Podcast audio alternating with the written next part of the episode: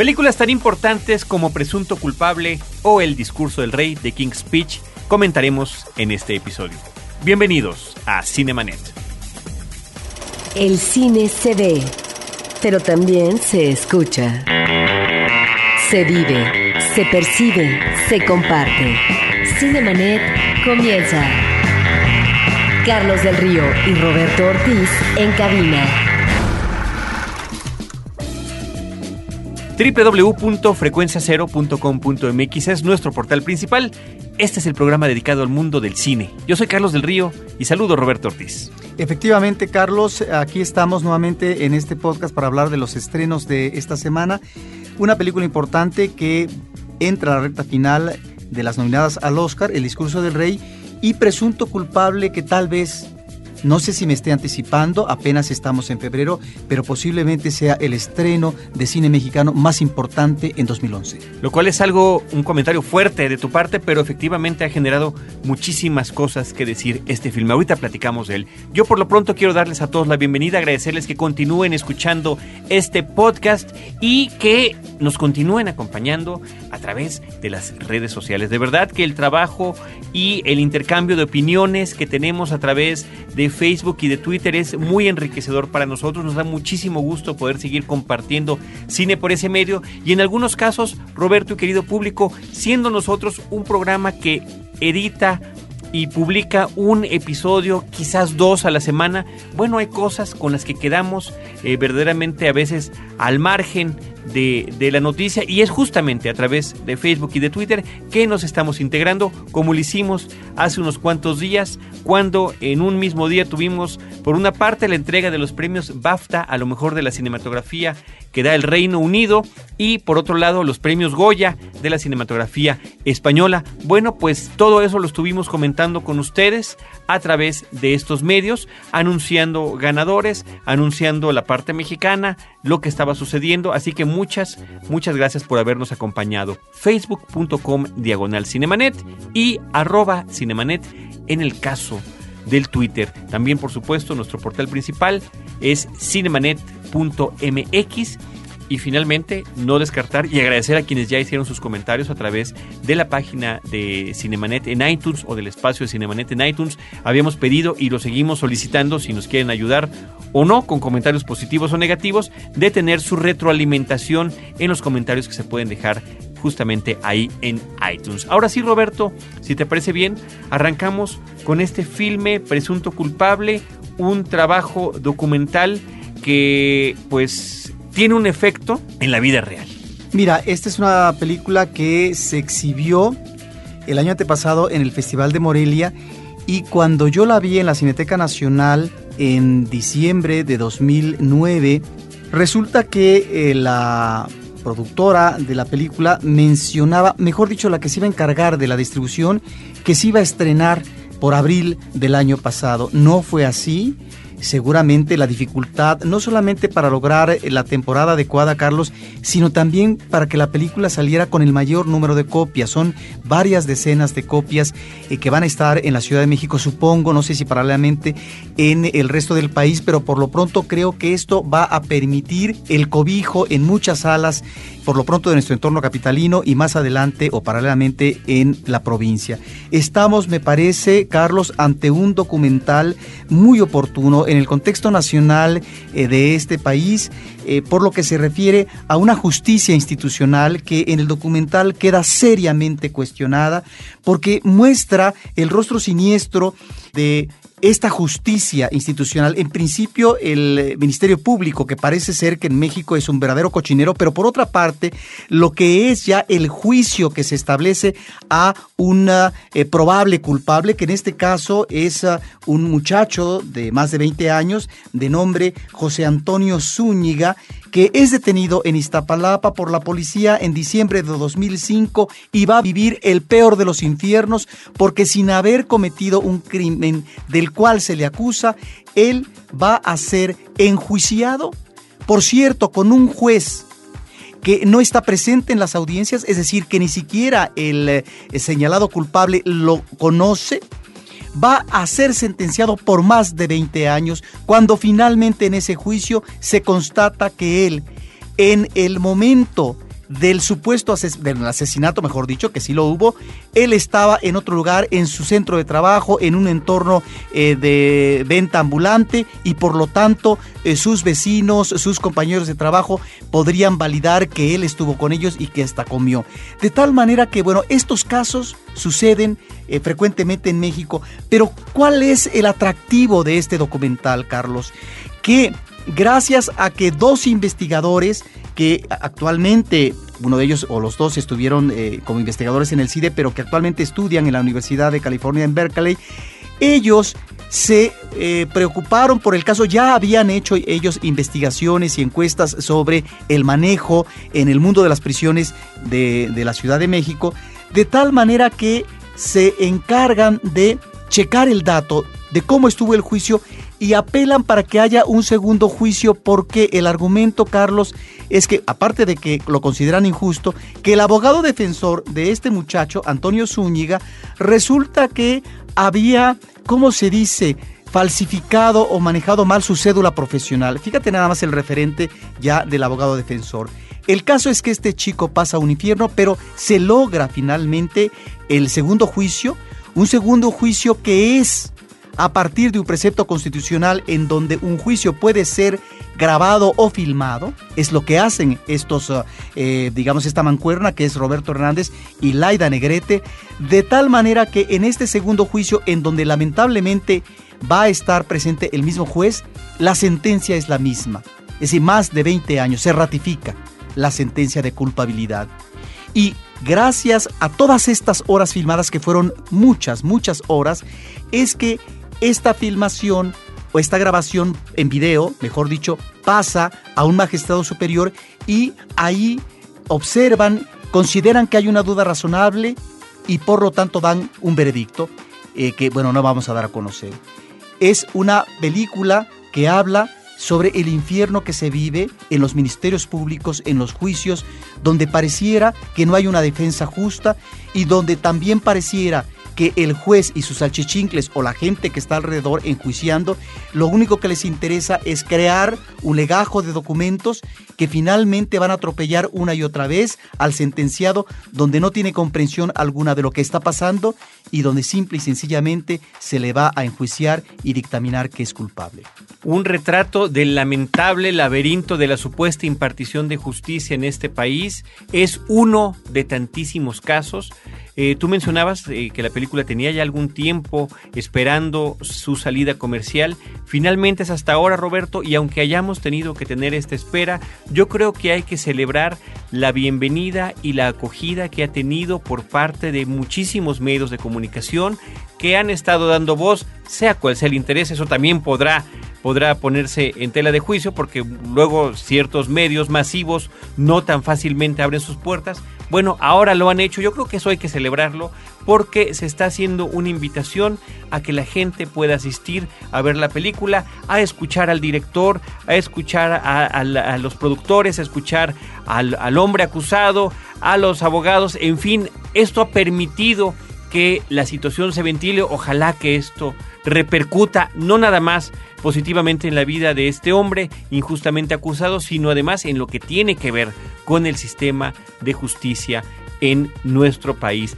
Presunto culpable, dirigida por Roberto Hernández, es un guion, como mencionaba Roberto, de Roberto Hernández y de Laida Negrete, también producen la película y es un testimonio terrible. Desgarrador. Terrible de lo que sucede. Yo creo que cualquiera que nos hayamos enfrentado en mayor o menor medida a lo que tiene que ver con, con, este sistema, sabemos que es una cuestión donde Kafka se volvería a morir nada más de, de, descubrir lo que está sucediendo. Ahí está para todos ustedes, presunto culpable, una recomendación importantísima de estreno esta misma semana. De esta película mexicana, Roberto, presunto culpable, nos vamos al otro continente, a una película británica que se llama The King's Speech, El discurso del rey, una película de Tom Hooper eh, protagonizada por Colin Firth, donde interpreta al rey Jorge VI, eh, inclusive desde antes de que fuera rey, como ese su proceso de ascenso al trono, pero sobre todo, no nada más es el retrato de un hecho o de un personaje histórico, sino que tiene que ver la película principalmente con un impedimento que tenía este personaje de la historia británica que era el ser tartamudo. Y lo difícil que era enfrentar esta situación cuando uno de los papeles de la realeza británica es justamente estar en los actos públicos y el otro aspecto que cuando él llega eh, a ser rey pues está desatándose la Segunda Guerra Mundial y el papel que podía tener aunque sea a nivel mediático a través de los de los de las palabras que podía dar en la radio eh, pública en vivo eran importantes en un sentido emotivo para la gente de la Gran Bretaña. Es eh, una cinta que me parece, Roberto, retrata desde una perspectiva muy particular un acercamiento íntimo a un, a un personaje público y al mismo tiempo lejano con este serio problema y su relación con una persona que eh, lo ayuda a tratar, no a curar, pero sí a tratar este impedimento. Sí, que ahí está yo creo la otra gran actuación, Carlos, la de Jeffrey Rush, que es extraordinaria, diríamos que es un duelo de actuación y que además son actuaciones que se complementan. Muy seguramente la academia estará más atenta al trabajo de Colin Firth. ¿Por qué, Carlos? Porque está interpretando un personaje de la realeza que siempre es muy atractivo y por otra parte al tipo de conflicto que vive este rey en ciernes, que es el tartamudeo y la dificultad para poderse expresar públicamente. Me parece que es una película que tiene un registro de tono intimista en donde no tenemos las grandes escenas que vemos en otras películas por lo que se refiere a la relación del soberano con el pueblo, a sus convivios, a sus compromisos por parte de la monarquía, etcétera. Me parece que es un registro más a detalle de él y su conflicto, que es un conflicto de superación personal a partir de un problema concreto y que un terapeuta le va a ayudar. Un terapeuta que, por cierto, establece una relación sui generis que en su momento ha de haber sido eh, de gran dificultad, tal como nos muestra la historia de la película. Y inclusive escandalosa. Claro, porque finalmente el terapeuta tiene una posición y trata al rey como si tratara a un miembro de la familia o a un amigo sin que obviamente haya un elemento de irreverencia o irrespetuoso, ni mucho menos. Pero él fija obviamente su patrón de trabajo y de relación que como terapeuta él considera que es la manera como va a tener una relación más afín de confianza para que el rey pueda reaccionar favorablemente ante este pánico escénico que cada vez que tiene que hablar en la radio y en una primera ocasión ante un público masivo, digo, cuando estás en una cabina podría ser entre comillas diferente, pero el nerviosismo finalmente lo atrapa y es precisamente el hombre el que va a lograr que supere en esos momentos esa dificultad. ¿Por qué? De acuerdo a lo que vemos en la película, el rey tiene una misión importantísima en términos históricos. Es tratar de infundir un ánimo en el pueblo inglés que está ya en plena guerra con Alemania. Yo quisiera rescatar un comentario de un crítico estadounidense muy conocido que es Roger Ebert, que en, en alguno de sus textos menciona que la realeza británica, si bien aparentemente no sirve para nada, pues una de las cosas importantes que hace es generarnos buenas películas, ¿no? Buen material para que se hagan películas importantes. Me parece que este, por supuesto, es uno de esos casos. Y sin ser una película que en realidad me pueda apasionar, no lo es. Me parece que es una película muy entretenida, una película con, la que uno se puede compenetrar con los personajes, que además eh, tiene cada uno de sus detalles muy bien cuidados. Tú hablabas hace rato, bueno, cuando hablamos normalmente de algún personaje histórico o de alguna eh, pasaje importante de la historia eh, de cierto país o historia mundial en, en, películas de gran presupuesto, bueno, efectivamente vemos el lado épico de estos filmes. Esto, como tú mencionabas, es algo que no tiene este, esta película. Y sin embargo ese cuidado que tienen cuando tiene que haber alguna escena donde, donde hay grandes masas, lo tratan de una manera muy eficiente, muy efectiva, con ciertos recursos, donde además destaca el diseño de arte, que creo que en particular me gustó muchísimo, es, es impresionante el uso de los colores, de las habitaciones, del mobiliario, en fin, es extraordinariamente importante e interesante, tanto en lugares que están donde se nota que hay dinero o donde no lo hay. El manejo también, Roberto, de los emplazamientos de la cámara que me parece que en muchos casos pueden resultar atípicos, donde nos colocan al personaje principal en un extremo o inclusive incompleto de lo que está retratando la cámara y al final de cuentas creo que todo ello sirve para el compartirnos la sensación de lo que están viviendo los personajes. Justamente cuando mencionabas la cuestión de la actuación de los personajes interpretados por Colin Firth y por eh, Geoffrey Rush, mencionabas este duelo o complemento, diría yo, de actuaciones que también funcionan en la pantalla, pero que efectivamente están muy bien cobijados bajo todo este trabajo de producción, de música, diseño de arte y demás. Creo que es una película que pudiera dar la gran sorpresa en la entrega de los Óscares. Ciertamente la dio desde ser la que más nominaciones tiene al Oscar, cuando se esperaba que una película mucho más comentada, que para mí no es tan importante como la de la red social, eh, de Social Network, fuera la gran favorita. Bueno, resulta que en todos los premios previos que ha habido en previos a los Óscares, bueno, pues la que está cosechando mayores éxitos y mayores sorpresas ha sido justamente el discurso del rey. Por supuesto, fue perfectamente recibida en la, en la entrega de los premios británicos, en los BAFTA, porque ganó siete de los más importantes y por otra parte, Colin Firth parece que va derechito derechito a recibir ese premio a mejor actor. Tiene muchas cosas a su favor, sobre todo por supuesto que es una muy buena interpretación, pero recordemos que en el caso de los Óscares siempre agradan a veces las, las interpretaciones de personajes históricos o a veces las dificultades que tiene un ser humano que pueden ser de tipo físico, emotivo, sentimental o psicológico. ¿no? hemos visto que este tipo de personajes tienen cierta predilección. Bueno, aquí tenemos una combinación que es personaje histórico con un impedimento. Allí estará muy difícil que cualquiera otro de los nominados, que también son interesantes sus trabajos y ya tendremos, por cierto, un especial previo a los Óscares, ver qué es lo que sucede. Y tiene efectivamente, Carlos, escenas eh, muy disfrutables, como por ejemplo el rey Jorge VI visitando al terapeuta, cuando en la historia nosotros lo que vemos es los súbditos que acuden al rey, o que el rey manda a llamar a sus súbditos, y no al revés.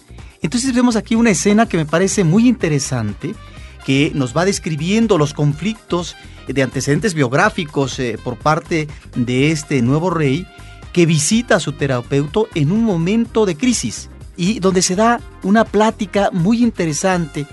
Y creo que en el caso del personaje del terapeuta, eh, tenemos a un personaje también muy jugoso, muy inteligente, muy sensible y que también no confunde lo público con lo privado y no se va más allá de lo que tiene que ser su compromiso y deber profesional, que pudo haber sido, obviamente, ante la necesidad imperiosa del rey de vencer esos temores, pudo haber sido un arribista y un tipo que finalmente se dedica a estafar. Y no, ahí pues me parece que efectivamente encontramos una magnífica mancuerna actoral que es, yo creo, de lo más jugoso y sabroso de la cinta. Y que tiene un delicioso complemento, tengo yo que decirlo además, que es con el personaje de Helena Bonham Carter como la esposa de Jorge VI, como la reina. porque ¿Por qué lo tenía que decir yo? Porque a mí la, mujer no me cae bien, no, no siempre me gusta su presencia en pantalla, pero qué barbaridad Roberto, me parece que en este papel es uno de varios que lleva, además nos puede caer bien a una persona, pero reconocer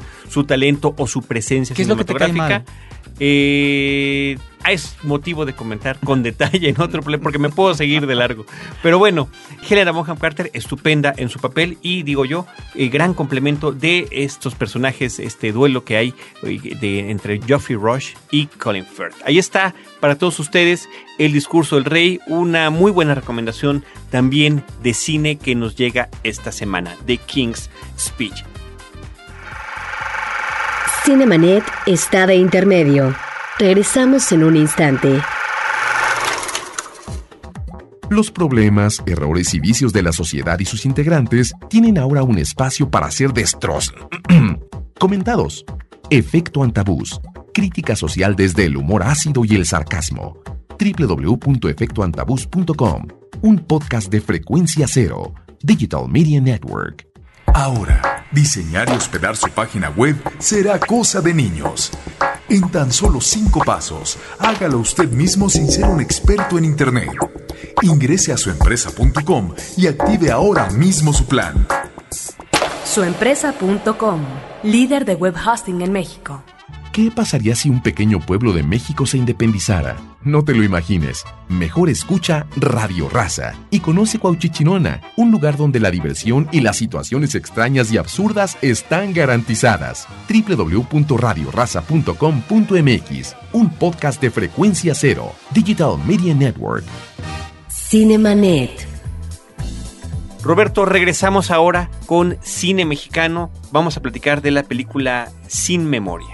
Esta es una película de 2010 de Sebastián Borenstein, eh, con las actuaciones Rafael Amaya, Emilio Echevarría y Marta Higareda. Mira, Carlos, por lo pronto, no es una película del todo lograda, pero se agradece que haya un thriller policíaco mexicano en la cartelera actual. Porque eso lo estilan muy poco los cineastas mexicanos, ya lo hemos eh, dicho en otra ocasión. Cuando los cineastas jóvenes, desde mi punto de vista, también tendrían que estar abocándose a reflejar en términos de ficción, y qué mejor que el thriller policíaco.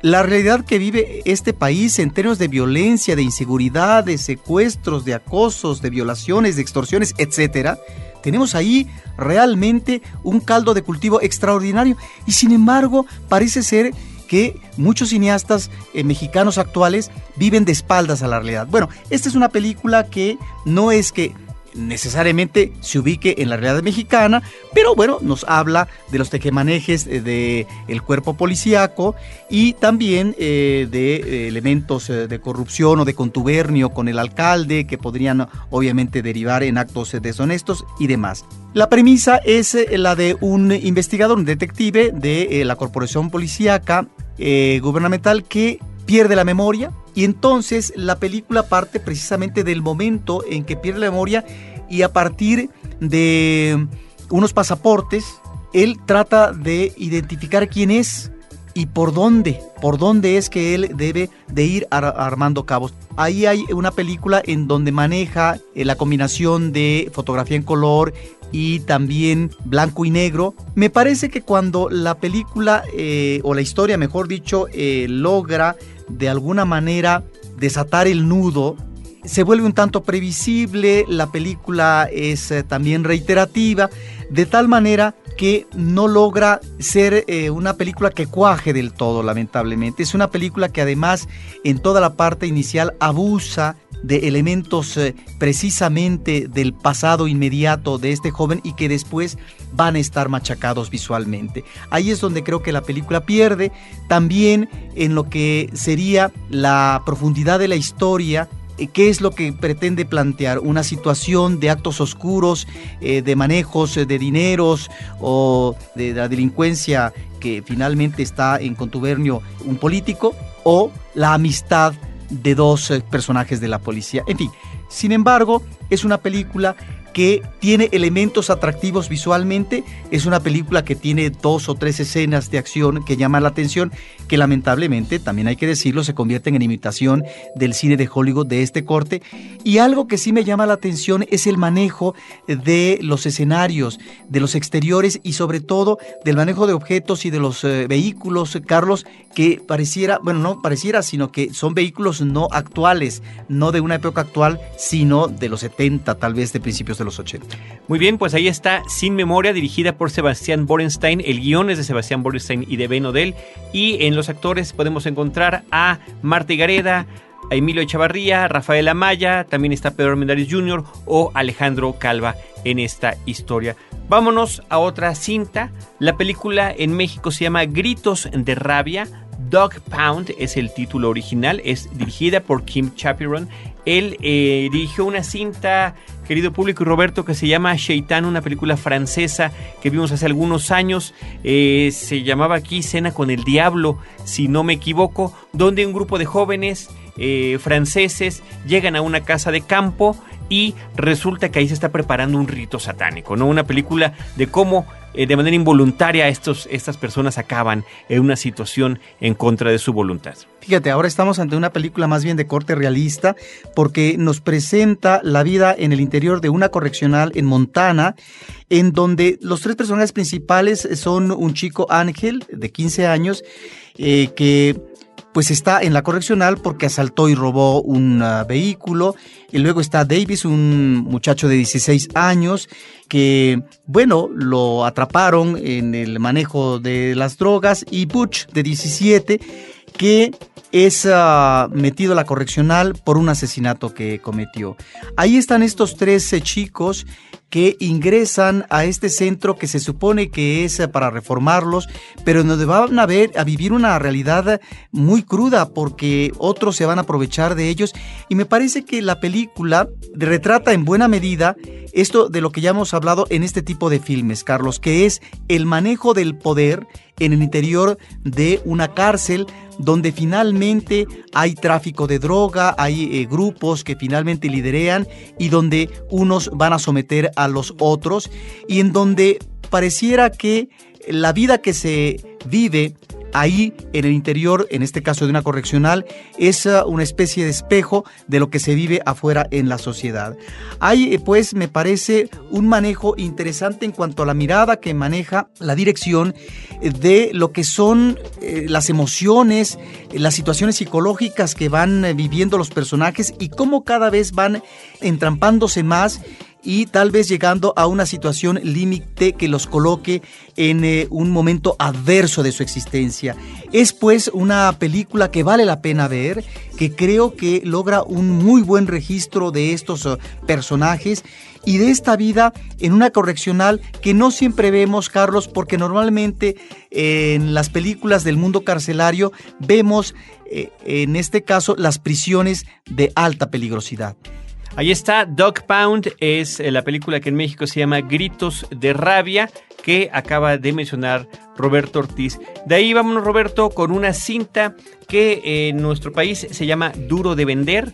El título original es The Goods, Live Hard, Sell Hard, una cinta del 2009 de Neil Brennan con las actuaciones de Jeremy Piven y de Bing Rames. Es una comedia eh, desafortunadamente muy mal lograda. La historia trata de un dueño de un, de un lote de autos usados en un pequeño pueblo estadounidense que ante la falta de ventas decide contratar a un equipo especial de vendedores que eh, trabajan como si fueran mercenarios a sueldo, ¿no? Para ir y resolver tal o cual conflicto y en un fin de semana del 4 de julio poder vender el mayor número de vehículos y sacar de deudas y de problemas a el, el hombre dueño de este lugar. Es en este sentido una película que trata de utilizar el humor de las situaciones que se van generando con la compra-venta de los coches, la interacción entre los personajes del pueblo con los personajes que llegan, los diferentes, las distintas personalidades de los vendedores, etcétera. Una suma de gags la mayoría de ellos eh, no simpáticos, no agradables. Es una película que nos da además la sensación de, de, ser un trabajo estudiantil, eh, pero de los años 80, con un poco el estilo de lo que pudo haber sido humor y que ahorita ya no nos da absolutamente nada de gracia. Un reparto de gente que pues no ha terminado de salir o que ya fueron como Jeremy Piven, este actor que aparece en la serie Entourage, eh, Bing Rames, ya lo, podemos recordar por Misión Imposible o por Pulp Fiction, James Brolin, imagínate nada más, el papá de Josh Brolin es justamente el dueño de este lugar, Alan Thicke de la serie Growing Pains, en fin, eh, actores de televisión contemporáneos como Ken Jeong de Community o gente de la serie de televisión The Office como Ed Helms David Ketchner o Craig Robinson. Ninguno de ellos, Roberto, desafortunadamente, logra que esta película salga adelante. Eh, no es uno muy exigente, hay películas muy malas que uno puede disfrutar, ¿no? Películas que se convierten en placeres culpables o películas que efectivamente están tan mal hechas que uno dice, esto hay que seguirlo viendo para burlarnos de ello. Ni siquiera llega a esos niveles, Roberto. Es una sincera pérdida de tiempo este filme y una película que además tardó mucho en poder llegar a nuestras pantallas, producida por Will Ferrell, que tiene un pequeño papel por ahí. Will Ferrell que tiene, tiene demasiada producción, diría yo, tiene cosas interesantes como su participación en Más extraño que la ficción, o inclusive Zoolander, pero nada más. Un desastre de película, duro de vender, The Goods, Live Hard, Sell Hard. Y con ello, vámonos a comentar, aunque sea brevemente, Roberto, lo que está sucediendo en la cartelera alternativa. Bueno, rápidamente, en Cineteca Nacional se está exhibiendo ya desde hace eh, varias semanas dos películas eh, que me gustaría mencionar y que tienen participación mexicana. Una del 2009 de Rafael Rangel que se llama El principio de la espiral. Es una película que más que una narración convencional, con personajes y diálogos, Es eh, una película que apuesta a la imagen y a partir del tratamiento de la imagen, que es eh, un tratamiento muy sugerente, Carlos, me parece que también es una cinta que está invitando al espectador a lo que puede ser el juego al momento de ver la película en la mirada, en el eh, oído también, porque hay una banda musical eh, me parece muy, muy sugestiva, pero también al tacto, y esto tendría que ver con estos elementos atmosféricos que observamos, este manejo eh, muy atractivo de la dirección de arte, las formas de los objetos que finalmente son mostrados. Hay pues una imaginación hay una apuesta eh, por lo que es la selección también de exteriores e interiores que me parece que son sorprendentes, como alguna especie como de fábrica que no sabemos exactamente dónde es. La historia nos remite a un eh, joven esquizofrénico y a ciertos momentos que él está mm, manejando, diríamos como desdoblándose en el tiempo, de tal manera que tal vez no exista en el personaje la profusidad que uno quisiera encontrar para poder checar ese dato de la psicología del personaje. Pero sí me parece que estamos ante una serie de posibilidades, de sensaciones eh, para el espectador en cuanto a la propuesta visual. Y esa apuesta es la que me parece interesante destacar, independientemente de lo que podamos manejar como fallas del tratamiento del personaje, si es que así lo consideramos como espectador. Este es un director, Rafael Rangel, eh, que maneja pues eh, un cine independiente, que él asume los costos de producción de sus películas y que inclusive se atreve a distribuir estas eh, películas en DVD ante la imposibilidad tal vez inmediata de formatear en 35 milímetros en el formato comercial, por lo que implicaría los altos costos.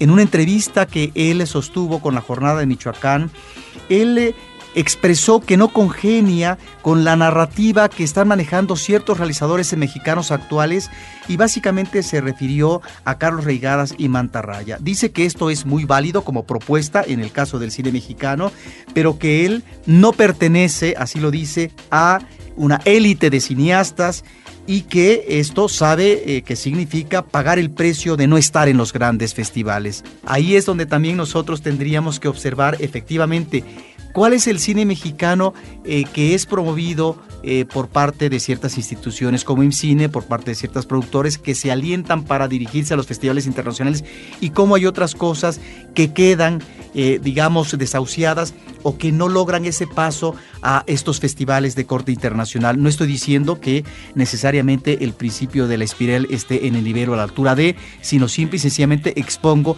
que ahí hay también una propuesta arriesgada, pero que me parece de mucho ingenio, de creatividad y que por lo tanto es muy interesante eh, tratar de observarla. Es un director, Rafael Rangel, que reconoce en el caso de cineastas que él aprecia las influencias de un Tarkovsky, de un Berman, de un Cocteau, de un Kurosawa, Lynch, Jarmusch y por supuesto de un Kubrick. El principio de la espiral es eh, dirigida por Rafael Rangel, le escribe él junto con Beatriz Novaro. Habría que dar ese dato también. Vámonos con la película Roberto el Árbol. El Árbol, esta es una película de 2009, una coproducción de México con España de Carlos Serrano Ascona.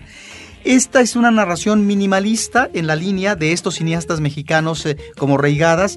El árbol nos muestra la crisis de un hombre que está muy bien interpretado por Bosco Sodi, que se encuentra en un callejón sin salida. Está viviendo una crisis, ¿por qué? Porque finalmente en una cuestión de corte legal, él es obligado a que no eh, pueda visitar la casa de su eh, mujer y al mismo tiempo pueda visitar sus hijos. Es un hombre que anda deambulando durante el día, que trabaja en un bar como mesero, pero que lo corren, que camina por las calles eh, un tanto desesperanzado. Es un hombre que además se dedica a beber.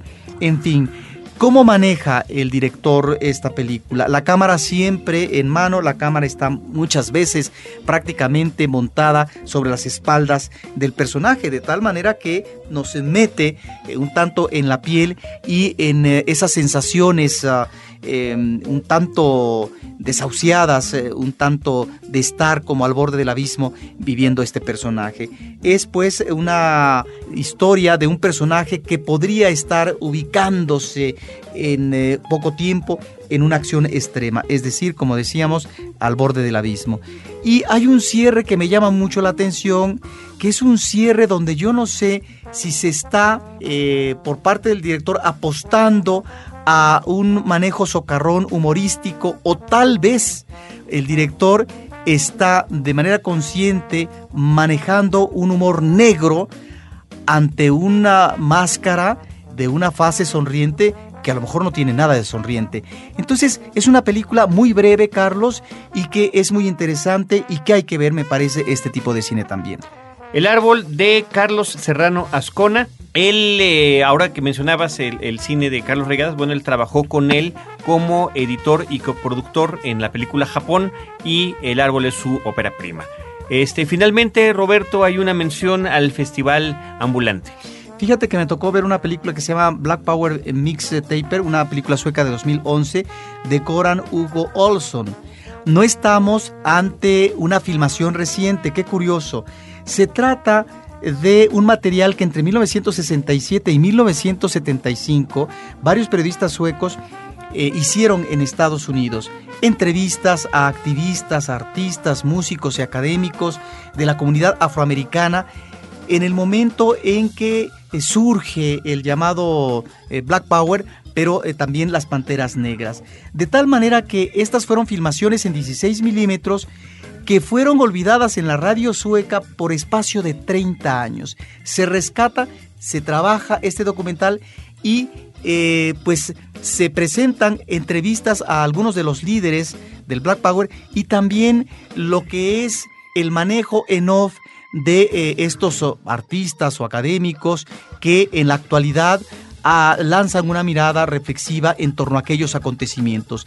El documental me parece que de manera muy interesante nos muestra no solamente las dos vertientes, eh, por un lado lo que son la lucha pacífica por parte eh, de gente como Martin Luther King, para tratar de encauzar y de exigir los derechos civiles de los negros ante la discriminación racial que existe política y socialmente. Eso está ahí. Pero por otro lado, y donde se enfoca más eh, este filme, es en el manejo de la acción violenta por parte del Black Power que está justificando el separatismo y también la creación de instituciones sociales y políticas para los negros.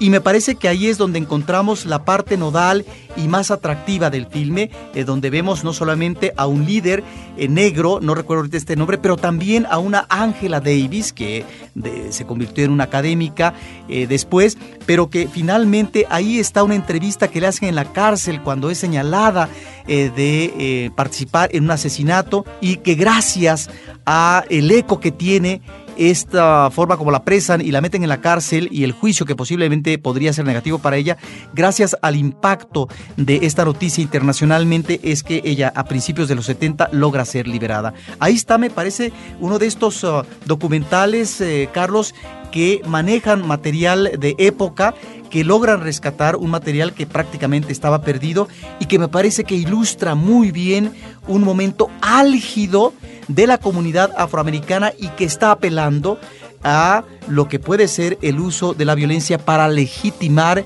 eh, sus uh, propuestas y en este caso sus proclamas. Black Power Mixtaper es esta película sueca de Goran Hugo Olson, es parte de Ambulante 2011, gira de documentales, en ese sentido es importante recomendar que visiten esta página para que vean la gran diversidad de filmes que están promoviendo y las sedes donde las pueden apreciar. ambulante.com.mx www.ambulante.com.mx Por otra parte, película como El principio de la espiral continúan exhibiéndose en la Cineteca Nacional. El sitio es www.cinetecanacional.net. Así que en este episodio, querido público, hemos platicado de las películas Presunto culpable, El discurso del rey, Sin memoria, Gritos de rabia, Duro de vender y en la cartelera alternativa El principio de la espiral, El árbol y Black Power Mix Taper. Ahí están para todos ustedes. Muchísimas gracias, muchísimas gracias por habernos acompañado. Si están escuchando este episodio antes de las 6 de la tarde del viernes 18 de febrero, los invitamos a que nos visiten en cinemanet.com.mx. Vamos a hacer un ejercicio de una transmisión en vivo de una grabación del podcast con un programa especial dedicado a las películas nominadas al Oscar. Se trata de una transmisión en video de lo que estaremos eh, grabando. Así que habrá la oportunidad de que, para bien o para mal, nos conozcan. Viernes 18 de febrero, 6 de la tarde, a través de cinemanet.com.mx. Si no llegan, bueno, este mismo audio será puesto como, es costumbre a través de nuestros episodios en podcast, a través de esa misma página, en iTunes y en cualquier otro sitio donde pueden ustedes descargar o escuchar en línea nuestro programa, lo cual, por cierto, les agradecemos muchísimo. Desde estos micrófonos, Roberto Ortiz y un servidor Carlos del Río se despiden. Agradecemos a la producción de Abel Cobos y les esperamos en nuestro próximo episodio con Cine, Cine y más cine. Cinemanet termina por hoy. Más cine en Cinemanet.